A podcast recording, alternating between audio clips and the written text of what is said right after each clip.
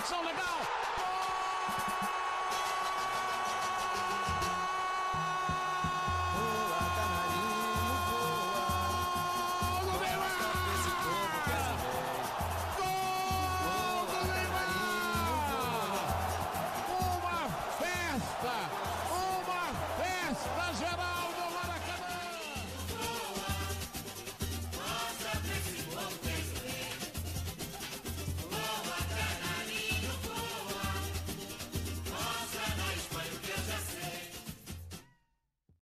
Olá e seja bem-vindo a mais um podcast do Universo Canarinho. Eu sou o seu host, Gabriel Aragão Rodrigues Pereira, e comigo, como sempre, tenho eles. Primeiro, Martim. Fala, Martim. Fala, Aragão. Fala, rapaziada. Além de Martim, o meu xará Gabriel, ele é Gabriel Teixeira. Fala, Teixeira. Salve, rapaziada. E lá se foi a penúltima parada das eliminatórias para a Copa do Mundo de 2022. E antes da gente falar sobre os dois jogos que o Brasil teve, né, e venceu, empatou, é, vamos para alguns recados rápidos. Você pode né, encontrar as redes sociais do Universo Canarinho em Twitter e Instagram. No Twitter nós somos o arroba Univecanarinho e no Instagram, arroba Universo Canarinho. Se quiser mandar uma coisa mais elaborada, entrar em contato conosco sem limitações, você tem o um e-mail, que no caso é universocanarinho.gmail.com. Né? É, além disso, é, você pode encontrar aí na descrição deste podcast a minutagem de cada assunto aí para você saber o que você quer ouvir em qual momento, certo? Dito isso, vinheta.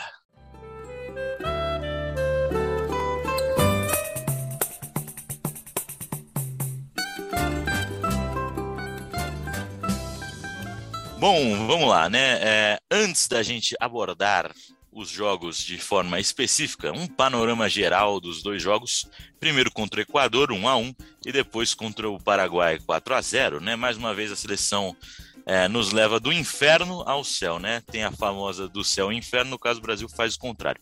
É, apesar de um jogo fraco e polêmico, né, na primeira partida, a seleção foi capaz de demonstrar um excelente futebol na segunda aparição, no caso contra o Paraguai.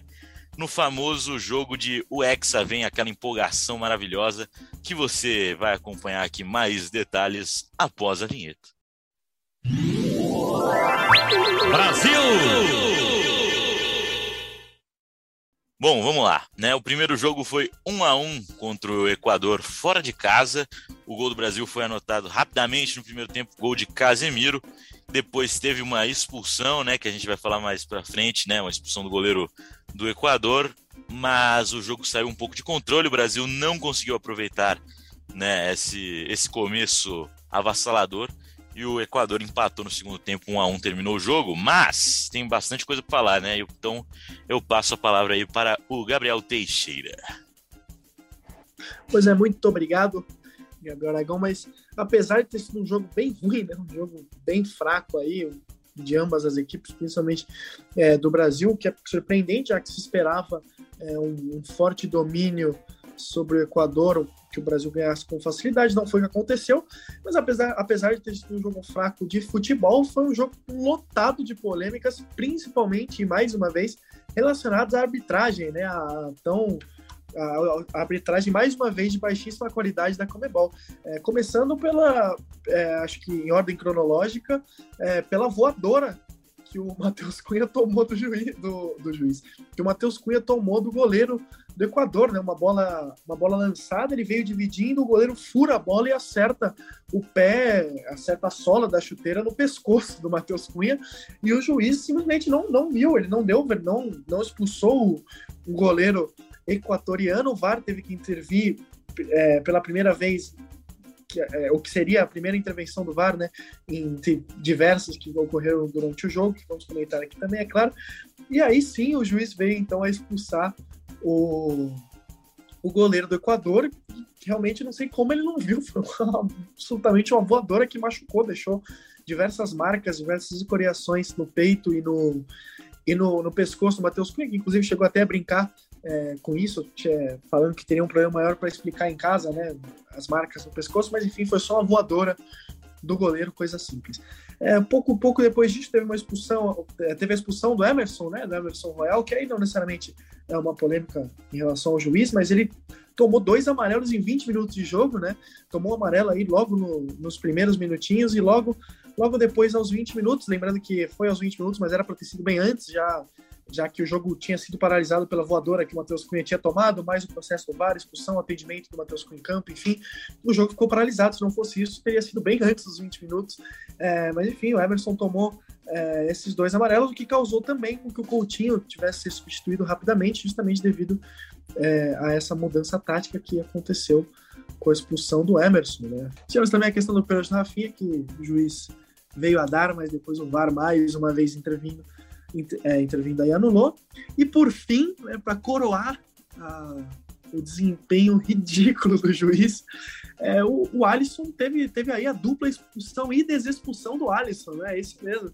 Primeiro, numa bola aí, mais uma vez dividida entre o goleiro e o atacante, o, o atacante equatoriano vem para a bola, o Alisson chega antes, mas diferente do goleiro do Equador, como o Matheus Cunha, ele acerta a bola, e aí por uma questão de física mesmo, ele não consegue não bater com a perna no, no, atacante. Na verdade, na minha opinião, foi até o atacante que cabeceou a perna do Alisson. Ele chuta bem antes do atacante chegar e o atacante bate na perna do Alisson. E o juiz, talvez pressionado pela expulsão que, que antes tinha dado pelo, lance, de certa forma, parecido entre o goleiro atacante no Equador e o Matheus Cunha, ele expulsa o Alisson. O, o VAR intervém e diz expulso o Alisson. Então, cancelado o cartão vermelho do Alisson, fica só com amarelo e aí volta mais uma vez. Beleza. Segue o jogo, mais pro fim do jogo já no segundo tempo. o primeiro no, o primeiro foi no segundo tempo, né? Enfim. Aí segue o jogo e mais pro fim da partida, aí pro final do segundo tempo, uma bola dividida também, dessa vez dentro da área é, de defesa brasileira. O Alisson sobe no soco para socar a bola. O atacante equatoriano sobe também. O Alisson soca a bola e primeiro e acaba atingindo depois o jogador equatoriano. Mais uma vez, é, sem, sem falta, né? afinal, mais uma vez, o jogador do equatoriano chegou, do Equador chegou atrasado na bola e o Alisson só acaba atingindo ele. O, o árbitro o pune com amarelo. Lembra que ele já tinha tomado o amarelo é, no primeiro lance que ele tinha sido expulso e o cartão vermelho foi cancelado substituído, e substituído por amarelo. Ele toma o segundo amarelo, é expulso, entra o VAR mais uma vez, cancelado o, o vermelho vai, o, e basicamente o Alisson é aí expulso e desexpulso duas vezes, mais uma mais uma um desempenho horroroso dos árbitros Comebol aí. E aí, por, por fim, tivemos aí os gols de Casimiro a favor da seleção brasileira e Félix, Félix Torres pro Equador. É, ouvindo agora é, essa sequência de erros, eu fico imaginando como ficou a torcida equatoriana ali na hora, né? Que eles estavam eufóricos ali, que seria um jogo que marcaria a classificação deles para o Qatar. E acho que se ganhasse da, da seleção e acho que mesmo empatando eles já já estão no Qatar, é, mas por uma combinação de resultados, enfim. Mas eu fico imaginando eles lá com tanta chance ali de, de ganhar da seleção e, e de classificar diretamente para o Qatar e os juízes atrapalhando uh, seguidamente. Uh, ah, comentar sobre o jogo assim, futebolisticamente, uh, não tem muito o que mais dizer. Foi bem fraco mesmo. Mas tem algumas curiosidades sobre, sobre esse jogo. foi nesse jogo que o Brasil ele igualou a maior sequência de invencibilidade da história do Brasil em eliminatórias, né? Foram 31 jogos. antes, anteriormente seria sido a, a de 1954, que foi a estreia do Brasil no, nas eliminatórias, uh, até 1993, né, que foi aquela emblemática derrota em La Paz, que foi 2 a 0 para a Bolívia, enfim. E então, desde então, o Brasil nunca tinha tido uma sequência tão grande de invencibilidade, né, quanto com o Tite, que ainda não perdeu nas eliminatórias, é bom salientar isso, esse, um, um recorde impressionante assim do Tite que não perdeu ainda em eliminatórias. E então nesse jogo empatou e no Paraguai também, que a gente vai falar um pouquinho mais para frente, ultrapassou, né? Que o Brasil não perdeu contra o Paraguai. Então ultrapassou com 32 jogos de invencibilidade. E também outra curiosidade, é, outro recorde também, foi o Dani Alves, que entrou justamente nessa reposição é, que o Emerson foi expulso, aí teve que tirar o Coutinho, botou o Dani Alves E aí ele completou 121 jogos pela seleção brasileira, é, ultrapassando então o Rivelino, o, a lenda Rivelino, é, e assim entrando no top 3 com mais jogos da história da seleção brasileira. Então só está atrás do Roberto Carlos com 182 e do Cafu, né, que é o maior, é, com 150. Não sei se o, se o Alves consegue ultrapassar o Cafu, mas muito provavelmente que o Roberto Carlos aí é, pode até chegar. É, realmente pode até chegar. E você falou que o Brasil não perdeu o Paraguai, não só não perdeu, como venceu e convenceu, né? Em Belo Horizonte, o Brasil aplicou uma goleada para cima do Paraguai, 4 a 0, né? A seleção dando uma aula de bola. E já estava mais soltinha, né? Eu diria que no jogo contra o Equador o, o juizão acabou é, complicando bastante o jogo, ficou muito picotado, ficou travado, os nervos, a flor da pele para ambos os lados, todo mundo muito nervoso com a arbitragem péssima, né, do Vilmar Roldan, que no caso contra o Paraguai, o Brasil já faz um gol com um minuto ali com o Rafinha, acaba sendo anulado, né, por conta de um toque na mão, mas de fato teve, né, dessa vez teve nem muito o que questionar, o VAR até demorou um pouquinho para marcar o óbvio ali, mas acabou marcando, né, é, a irregularidade no gol do Rafinha, mas mais tarde ele mesmo abriu o placar com um lindo lançamento do Marquinhos. O Coutinho também recebendo o passe do Marquinhos fez um golaço de fora da área já no segundo tempo. Anthony também num belo chute, num chute de muita qualidade, fez o terceiro para a seleção brasileira e Rodrigo fechou a conta ali numa jogada que ele, que ele puxou lá de trás e finalizou com tranquilidade, né? Uma troca de passes envolvente da seleção brasileira, um golaço. E sobre o jogo, Martim, o meio de campo ali teve, teve uma conexão bacana, né? Deu liga ali entre dois jogadores. Pois foi bonito de ver. Paquetá e Coutinho realmente tiveram uma noite é, estrelada, assim, os dois muito soltos ali no meio. É, jogaram muito bem juntos, né? Porque muitos é, podem dizer que eles disputavam posição ali no meio, como camisa 10 ali, mas juntos ali com é, mais soltos, né? Porque o Tite costuma jogar com o Fred ali no meio, é, fazendo dupla de volantes com o Casimiro ou o Fabinho, dessa vez foi o Fabinho. Só que dessa vez ele tirou o Fred, colocou o Paquetá e o Coutinho mais à frente, né? Fazendo uma dupla e foram realmente muito bem. É, tanto que a gente fez uma enquete no nosso Instagram, aliás, se você não segue, siga lá o Universo Canarinho para participar das próximas enquetes. E 78% disseram que o, que o Coutinho merece ser convocado de novo. E 16% é, disseram que também que ele merece, mas por falta de opção. E apenas 6% disseram que ele não merece. Então acho que o Coutinho passou nessa aprovação aí, pelo menos na torcida, e com certeza o Tite, né, que foi tão criticado por ter chamado ele, aliás, por, por é, integrantes desse podcast aqui. Mas é, eu acho que ele se credenciou aí na seleção, voltou à seleção, voltou bem. E outro que voltou bem também que eu queria comentar foi o Daniel Alves, né? Não tem jeito. O cara pode estar velho, é, velho pro futebol, obviamente, pode estar. Podia estar sem clube, podia ter todas aquelas é, polêmicas envolvendo São Paulo, enfim.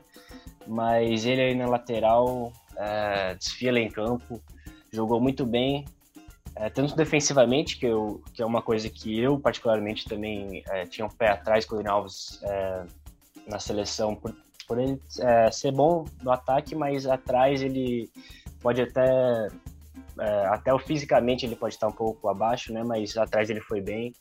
Vamos esperar os próximos jogos para ver, mas é, gostei bastante também do Daniel Alves. Bom, continuando aí sobre esse show de bola, primeiro eu tenho que me defender, né? Porque eu fui indiretamente atacado aí pela fala do, do Martim. É, vou, ter que, vou ter que falar aí, vou ter que repetir o que disse Casemiro Miguel. Abre aspas. Eu sou bola, mas não sou de cristal. Basicamente, não tinha como prever, né? Quando eu falei, veja bem, quando eu falei, Coutinho tava nove meses sem jogar um futebol, sem bater uma bolinha, não é mesmo? Logo, não foi um absurdo, ele não tinha jogado nem pelo pelo Aston Villa ainda. Então, realmente não tinha como. No momento da convocação, foi uma cagada. Dois jogos depois deixou de ser, até porque ele entrou pelo Aston Villa, é, deu assistência, depois fez gol no outro jogo, fez dois bons jogos pelo, é, pelo time inglês. Mas, no momento que ele foi convocado, foi o momento que o Cristiano convocação, ele não tinha é, desempenhado nada há nove meses, inclusive estava machucado, estava na merda. Então não Ele tem foi como. chamado justamente pra isso, cara, Pra retomar o, Pois é. o momento Eu dele. não acho que a seleção seja é sucateamento da seleção. Seleção não é lugar de nenhum retomar. funcionou. não, mas tudo bem. Funcionou, É, cara. então. Pois é, por uma. Por uma. Por muita Por qualidade. competência do trabalho de Adenor Exato. Aí. Então, o Aragão foi um dos, que, um dos que questionou, inclusive, também. vai Sim, sair- vai verdade. sair, né? Verdade, eu Então, estava também. errado. Eu assumo os meus erros. Não, são. Está fora de contexto daí. Mas tudo bem. Seguimos, não é mesmo? Algo que me impressionou muito nessa partida, muito positivamente, foi o Marquinhos, que é o melhor zagueiro do mundo, todo mundo sabe. Quem discorda, quem discorda não manja porra nenhuma. O Marquinhos é o melhor zagueiro do mundo e deu passes impressionantes. Inclusive, o Marquinhos, zagueiro, deu duas assistências no jogo passado, sendo a primeira, pro primeiro gol da seleção e um passe pornográfico que ele deu pro, pro Rafinha. É uma ligação direta incrível, a bola no pé dele lá na última linha de defesa do Brasil. Ele dá uma bola enfiada é, pro Rafinha nas costas da zaga é, paraguaia. Impressionante, é uma, uma bola maravilhosa. E depois pro, pro gol do Coutinho, né? Apesar de que aí a, o passe não, não ter sido tão mágico assim, foi um grande quebra-linhas que possibilitou que o Coutinho ficasse de cara pro gol tivesse espaço para bater de longe, que a gente sabe que é uma qualidade é, muito boa, muito forte no Coutinho, que pelo jeito se manteve depois dessa pausa que ele teve no futebol aí. Voltou batendo muito bem. É grande finalização do Coutinho para o gol mais uma assistência do Marquinhos impressionante, grande quebra-linhas. E histórico, não é mesmo? Se tornou aí o primeiro zagueiro a dar duas assistências no mesmo jogo na história da seleção brasileira. Não é pouca coisa, aí o Marquinhos, o melhor zagueiro do mundo, sempre bom lembrar. É, além disso, tivemos aí o Anthony, mais um grande desempenho pela seleção, grande jogador o Anthony né, fez mais um fez mais um gol pela seleção, dessa vez recebendo uma bola ali é, meio que na entrada da área pela direita e com muita calma, calma de gente grande. É, ele traz a bola para o pé bom e bate colocado na bochecha da, da rede, o zagueiro não pegar, o zagueiro, o goleiro não defendia nem se tentasse, não foi o caso, ficou só olhando, mas enfim, mas jogou muito bem. E nessa conversa a gente tem aí a gente tem uma, uma enquete que fizeram. Aliás, deixa eu continuar com os pontos negativos para justificar melhor essa enquete, não é mesmo? Para mim, um ponto negativo, acho que é, todo mundo concordou, foi o Vini Júnior, que apesar de estar tá tendo uma temporada incrível na, na Europa, aí, né, no Real Madrid, vem jogando muito, isso é inegável, mas na seleção não é de hoje, acho que esse jogo contra o Paraguai só, só concretiza isso de fato, é que para mim o Vini Júnior ele tem, ele tem muita pouca objetividade, uma ansiedade jogando pela seleção brasileira. Eu acho que ele faz dribles que tudo bem, é bem plástico, né, bonito de ver, mas muitas vezes, muitas vezes não, todas as vezes sem objetividade nenhuma. Ele ou dribla para trás, ou dribla, é, perde a bola, ou dificilmente ele faz, faz um drible que seja para frente, como faz, por exemplo, o Neymar, até mesmo o Anthony, é, dribles para dentro em direção ao gol, que vão resultar em alguma coisa, de repente um passe, um espaço criado. O Vini Júnior faz dribles que não dói nada. Isso eu já observei até, cheguei, se eu não me engano, até comentei isso nesse episódio, é, no jogo Brasil e Colômbia, que inclusive tivemos presentes aí no, com, com a galera do MVA, inclusive, lá no, no Itaquerão. A gente teve o prazer de assistir jogo em loco e foi a mesma coisa. O Júnior entrou é, e driblou, driblou, driblou, mas para trás. Não fez muita coisa. E uma questão da ansiedade também. Ele parece que não consegue, na hora de finalizar, quando surge uma grande oportunidade, ele acaba errando, como foi o caso nesse jogo contra o Paraguai, que ele recebeu um grande passe. E ele, cara a cara com o goleiro, ele deu uma adiantada na bola, uma adiantada a mais e o goleiro só encaixou a bola, enfim, ele não alcançou. Acho que é um pouco, sei lá, extremamente ansioso. E a partir disso surgiu nossa enquete aí. É, lembrando que se você não nos segue no Twitter, arroba, Universo, arroba Unive Canarim, inclusive é bom seguir para poder participar dessa enquete e ajudar também aí na produção do podcast. É, nossa enquete teve 26 votos e perguntava o seguinte: quem seria melhor, é, Anthony ou Vini Júnior, quem joga mais pela seleção? E 70% dos votos, olha lá, uma vantagem muito grande, foi para o Anthony. 70% dos votos aí é, afirmaram que o Anthony é melhor na seleção brasileira do que o Vini Júnior, e aí eu já abro o debate, né? já fica aí já fica aí o debate para a gente fazer. Convido meus companheiros de podcast para discutir quem que é melhor na seleção, Anthony e Vini Júnior. Já vou até delimitar esse debate para não ter problema. É na seleção brasileira, até porque a gente sabe que a temporada, como eu já disse, do Vini Júnior na Europa é maravilhosa e também não tem como comparar, não tem como você tirar o jogador do seu contexto, não tem como você comparar o Vini Júnior no Real Madrid com com o Anthony no Ajax, né? São equipes de níveis bem diferentes, a liga de, de níveis diferentes, enfim. É, acho que na Europa são incomparáveis, o Júnior é definitivamente superior, mas na seleção brasileira já começo aí, na minha opinião, Anthony é melhor. Para mim, o Anthony seria reserva do Vini Júnior. É, por motivos de, enfim, do Rafinha ser do outro lado, né? E o Rafinha jogar muito bem. Então, acho que entre os dois, para mim, o Vini Júnior seria o reserva, por motivos do Anthony ter é, dribles muito mais objetivos, ser muito mais frio, como o gol que ele fez, é, uma calma absurda contra o Paraguai. Então, é isso. O que vocês acham aí, rapaziada? Eu vou, vou concordar e discordar de você em alguns pontos, porque começando concordando, eu concordo que o Anthony na seleção tem jogado melhor. É, o Vini Júnior ainda não fez gol, por exemplo, na, na seleção principal. O Anthony já fez, já fez acho que dois gols e o último gol foi um belo gol realmente. E, e de fato ele tem jogado melhor, assim, acho que ele sente mais à vontade. Você citou a ansiedade que o Vini Júnior tem na frente do gol, e eu acho que isso é bem claro, né? É, tanto no jogo contra a Argentina, que ele teve a chance mais clara de gol do Brasil e estou para fora, tentou uma cavadinha ali e acho que o simples acho que faria o gol, mas enfim. E também nesse jogo contra o Paraguai que ele acabou adiantando demais, enfim. É, também vejo o Vini Júnior um pouco afobado, um pouco ansioso. Mas é, o que eu, eu comentei no Twitter nessa nessa nosso pequeno debate aí que comentou essa esse tópico nosso aqui no podcast foi que eu vejo mais o Anthony pela direita, né? Que o Rafinha também é para mim seria o titular que está, que é o cara que está brilhando agora no momento pela direita. E o Anthony para mim ele compete com o Rafinha. Então, é, pelo clube o Anthony joga pela direita e ele tem esse fator do pé trocado, né? Então, sendo o canhoto jogando pela pela direita, ele ele tem esse chute que ele deu na contra o Paraguai que fez o gol. É, então acho que o potencial maior que o Anthony pode atingir é justamente na direita, que infelizmente ou felizmente, né, para o Brasil, é, ele compete ali com o Rafinha, então eu vejo ele mais como um, um reserva direto do Rafinha ali, quando o Rafinha não estiver bem, se tiver infelicidade de não estar disponível para o jogo, então acho que o Anthony pela direita é, é bem melhor, e o Vinícius, Vinícius Júnior, como ele gosta de jogar pela esquerda, né, também tem o pé trocado por ser destro, e eu não vejo ele tão ruim assim pela seleção. É, acho que ele está se soltando, ele, e eu discordo que ele, ele, não seja tão objetivo. Tanto que ele, ele fez uma boa dupla com o Rafinha ali nesse último jogo contra o Paraguai. É, eles trocando passes, assim, virando o jogo. Eu gostei dessa dupla. Tanto que ele deu, um, deu uma assistência que foi na trave, o chute do Rafinha. Então, eu ainda daria mais chance para o Vinícius Júnior ali pela esquerda. O Rafinha, para mim, continua sendo titular. E, e o Anthony ali como, sei lá, um 12 jogador, por enquanto. É, para mim é isso. Bom, pegando a palavra agora, né? É, eu estou nessa discussão do lado do Gabriel Teixeira, né? É, até porque eu instiguei essa discussão mandando uma mensagem que eu sou muito mais Anthony do que Vinícius Júnior aí, no caso, evidentemente, como o Teixeira já contextualizou, na seleção, né?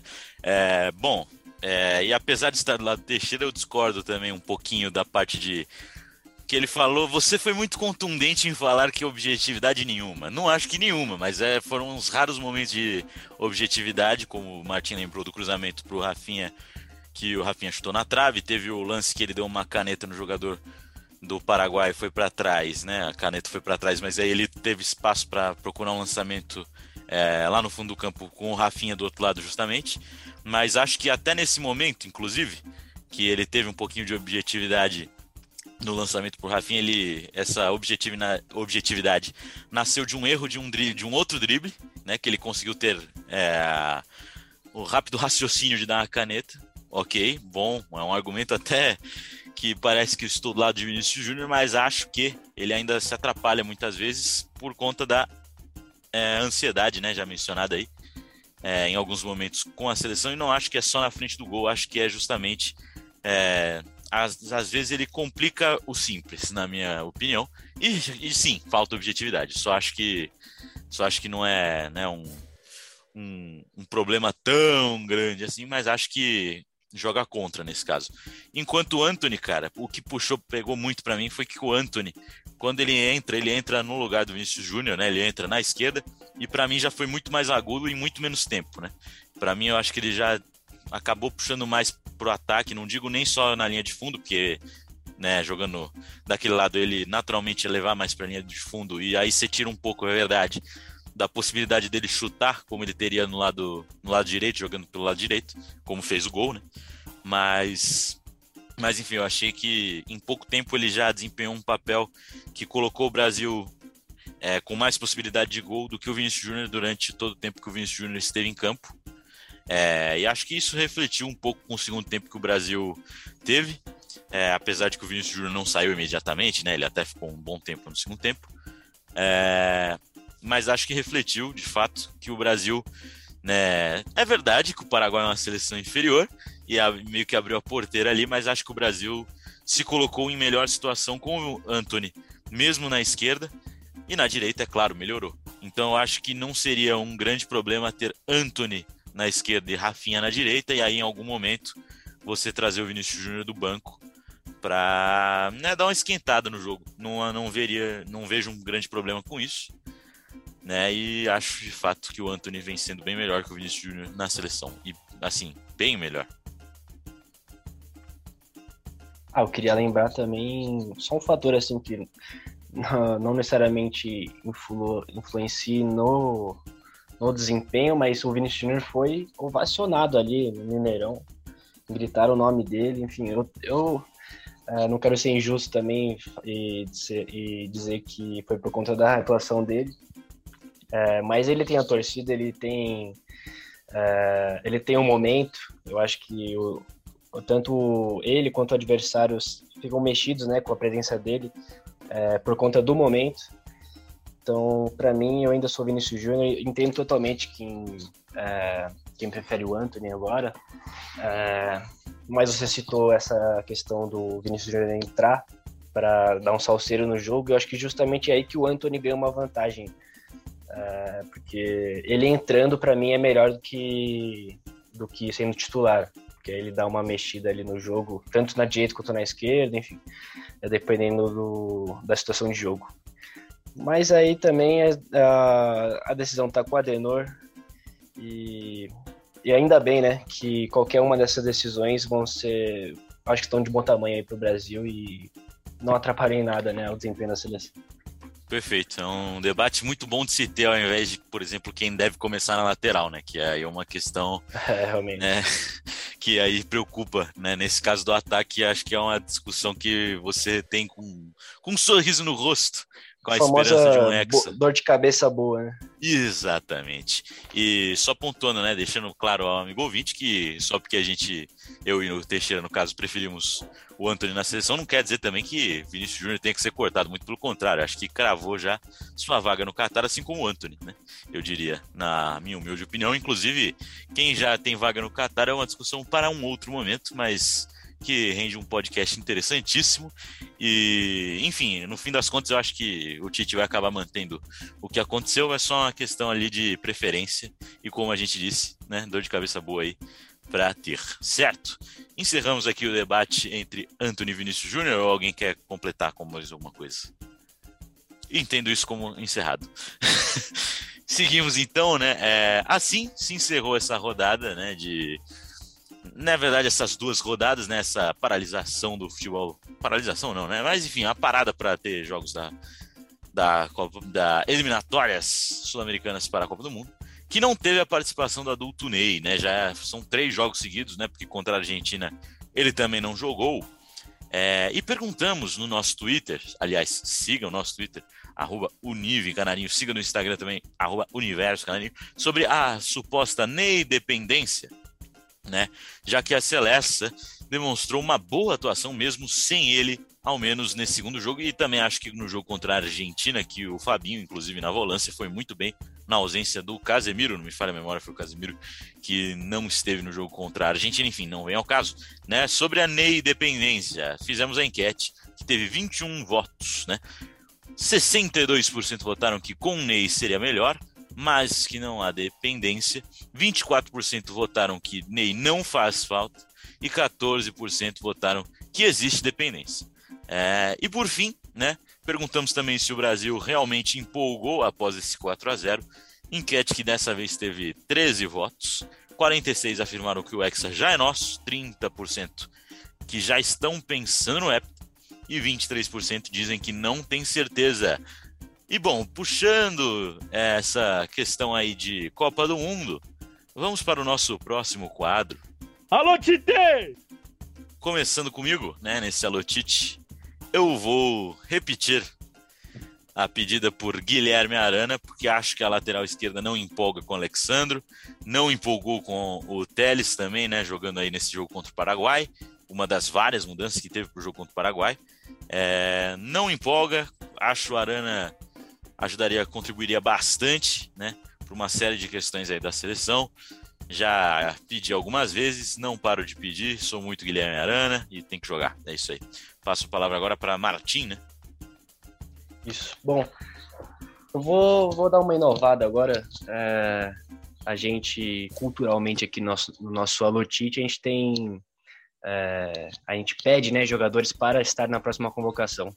Mas eu vou fazer o inverso, vou pedir um cara que ele. Eu vou pedir para que um cara não fique na convocação, né? É, então eu vou pedir para o Gabriel Jesus que o Tite não convoque o Gabriel Jesus. Porque. É, cara, o Gabriel Jesus é um, um jogador que decaiu muito, né? É, tanto em clube quanto na seleção, principalmente na seleção. Bom, primeiro então, começando com o óbvio, o, nos últimos 20 jogos pela seleção, o Gabriel Jesus fez um gol, é, que foi justamente no, em 2019, na final é, da, da Copa América. Então, faz 19 jogos que, que o Gabriel Jesus, muitas vezes titular, é, a maioria das vezes, aliás, é, ele não faz um gol sequer. Então, é, o camisa 9 da seleção brasileira não fazer um gol em 19 jogos e também não ajudar tanto com assistências ou com participação de jogo assim. É, não é um cara que, que vem agregando muito no ataque da seleção, né? E eu acho que é um cara que já tá rodando assim no. É, na opinião do Tite, ali na cabeça do Tite, eu acho que é um cara que tá indo para. Uh, tá caindo né, de posições ali. Uh, tanto que eu acho que eu, eu, vi pelo menos esse, essa última oportunidade que o Tite deu é, para ele uh, contra o Paraguai, que ele entrou no segundo tempo né, no lugar do Matheus Cunha, tanto que o Matheus Cunha vem sendo titular, então acho que uh, na competição entre ele e o Matheus Cunha ele já caiu. agora ele poderia competir com o Gabigol ali, que também foi convocado, poderia ter entrado como centroavante, mas ficou de, foi preterido também para o Gabriel Jesus entrar é, no finalzinho do jogo ali. E acho que foi uma última chance ali que o Tite deu para ver se dava alguma coisa, mas ele continua errando tudo, errando passe, errando chute.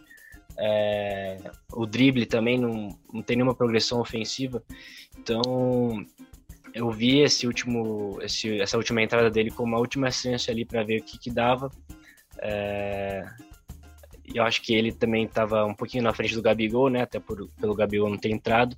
Mas eu acho que está na hora então do Tite dar oportunidade para outros jogadores, outros uh, centroavantes, que não seja o Gabriel Jesus, porque uh, é, para mim não dá mais. Uh, gostaria, eu gosto, do, gosto dele. É, é um cara que eu acho que merecia uma redenção tanto pela pela Copa do Mundo 2018 que ele fez, que foi bem ruim, não fez nenhum gol é, mas a Copa América 2019 ele foi bem. É, merecia uma redenção, mas realmente não tá dando. Eu acho que tá na hora de achar um camisa 9 ali, que o Brasil não achou. Eu acho que é uma das posições é, que ainda faltam para fechar esse elenco. E acho que então tá na hora de dar mais oportunidades para outros jogadores, além do Gabriel Jesus. Bom, eu vou ser extremamente contrário. Eu coloquei esse meu alotite sobre Gabriel Jesus, mas pedindo que ele ficasse, já prevendo a possibilidade que ele saísse. Que cara foda. Enfim, calhou do, do Tim ter, ter, querido, ter pedido que ele saia. Eu concordo, realmente, eu acho que é, é bem complicado e até eu entendo que a maioria dos torcedores brasileiros estejam pedindo a saída do Gabriel Jesus, Mas como eu já disse em outros podcasts, eu vou outros episódios, eu repito aqui, eu me recuso a acreditar que a culpa seja dele. Eu não acho que que tem como falar que é a culpa é do Gabriel Jesus, quando a gente tem o Gabigol, quem, que também foi convocado, é um monstro, faz gol pra caramba no Flamengo, nossa, bem melhor que o Gabriel Jesus, era o que disseram, ele entrou e não jogou absolutamente nada também. O Firmino também faz tempo que não joga absolutamente nada. O Matheus Cunha, que tanto falam, é, até agora não fez gols nem deu uma assistência também pela seleção, então, é, enfim, tudo bem que ele tem aí é, seis jogos é, jogando, né? Ele já tinha sido colocado antes, mas foi um, um, reserva não utilizado em 2020, em duas convocações. Mas pela seleção principal, ele teve aí seis aparições e nenhum gol, nenhuma assistência até o presente momento também. É, então, tratando-se de um centroavante, complicado falar que foi um ótimo, foi um bom desempenho de Matheus Cunha sem fazer gol, sem dar assistência. E volto a dizer, isso não é uma crítica ao Matheus Cunha é uma crítica à maneira como a seleção joga, que não, não, tá, não tem dado espaço, não, de alguma forma, taticamente, não está permitindo que os centroavantes, da maneira como é, da maneira como jogam, é, possam é, ter um bom desempenho, porque é Jesus que não joga bem, tudo bem. É, o Gabriel Jesus é, realmente está um caso à parte, está um pouquinho a mais, já como o Martin colocou aí, 19 jogos, é, realmente é muito complicado o ponto atacante mas me recuso a acreditar que é dele. Da mesma forma que o Firmino também vem sido muito criticado, aliás, o, o, o Bob, que o Aragão tanto ama, é, que também não faz, não tem um bom desempenho há muito tempo na seleção. O, o Gabriel é, Barbosa, o Gabigol, como vocês preferirem, entraram, entrou também, teve oportunidades, não jogou bem nenhuma delas. O Matheus Cunha até tem, tem sido o melhor deles, mas também não tem gols nem assistências. O Pedro entrou também, não fez nada demais. Então, desculpa, entre todos os centroavantes que a gente tem disponíveis, todos entram, ninguém faz nada. Acho bem complicado culpar o Gabriel Jesus, principalmente tendo é, dado o fato de que ele, todo mundo sabe que ele joga muito melhor pela ponta e não pelo centroavante mesmo, é, talvez um falso 9 até, é, mas não é o que ele tem feito. Então, realmente é complicado co cobrar dos atacantes, sendo que nenhum tem um bom desempenho. E por isso eu acho que fica Gabriel Jesus, porque entre as opções ele segue, apesar de não ter dado é, em números bons resultados, eu ainda acho que ele é a melhor opção dentro das, dentro das que a gente tem para centroavância. Então, por isso, fica Gabriel Jesus, que o Tite resista e não mude de ideia, porque eu não vejo nenhuma melhor opção, até porque as opções citadas, nenhuma teve um bom desempenho também.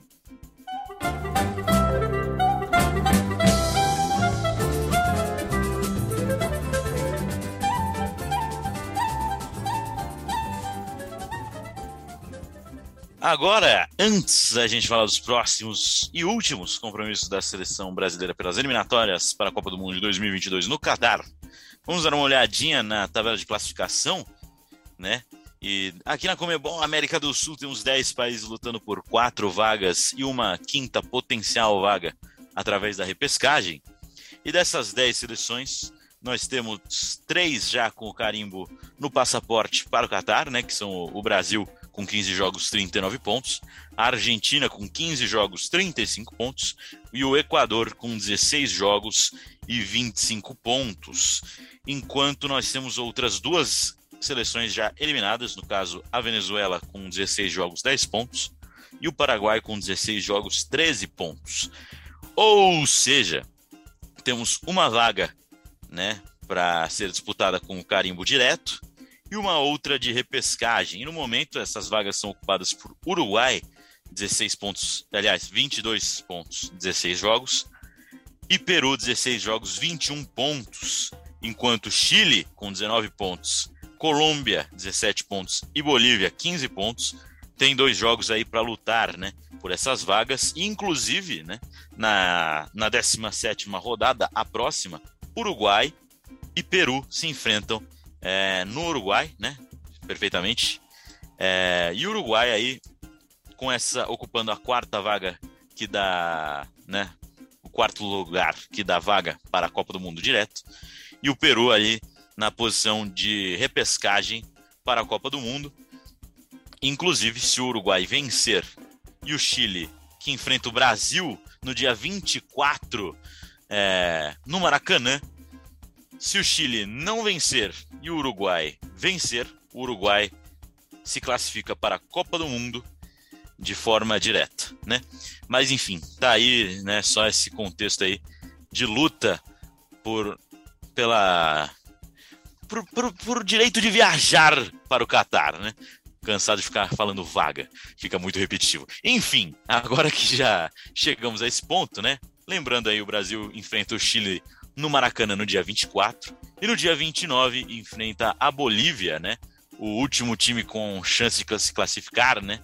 O que ocupa a oitava posição com 15 pontos lá em La Paz, no estádio Hernando Siles. É, então tem aí bastante coisa para você, torcedor brasileiro, acompanhar antes da Copa do Mundo aqui nas eliminatórias do nosso continente, certo? Além disso, né, como eu disse, o Brasil e a Argentina têm 15 jogos, enquanto o resto aí tem 16 jogos.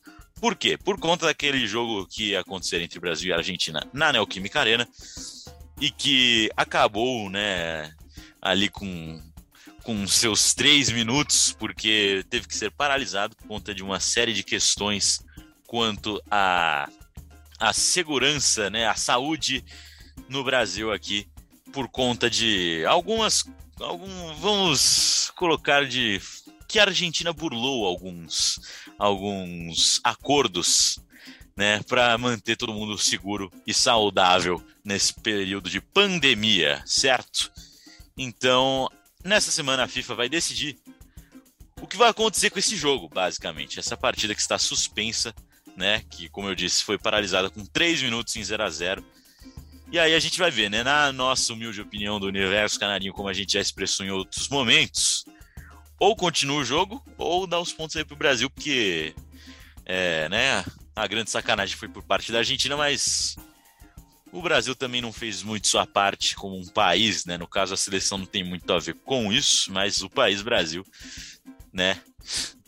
Podemos dizer que fez uma vista grossa em alguns momentos, ou por incompetência. Então, ou acontece o jogo, na nossa opinião, ou dá os pontos aqui pro Brasil, e provavelmente não sei o que vai acontecer, mas não duvidaria nada do Brasil acabar prejudicado, a seleção brasileira acabar prejudicada nessa decisão, né? Mas aí é só uma leitura de como vem acontecendo as coisas com Ebol, Brasil, mas isso aí envolve mais a FIFA, enfim.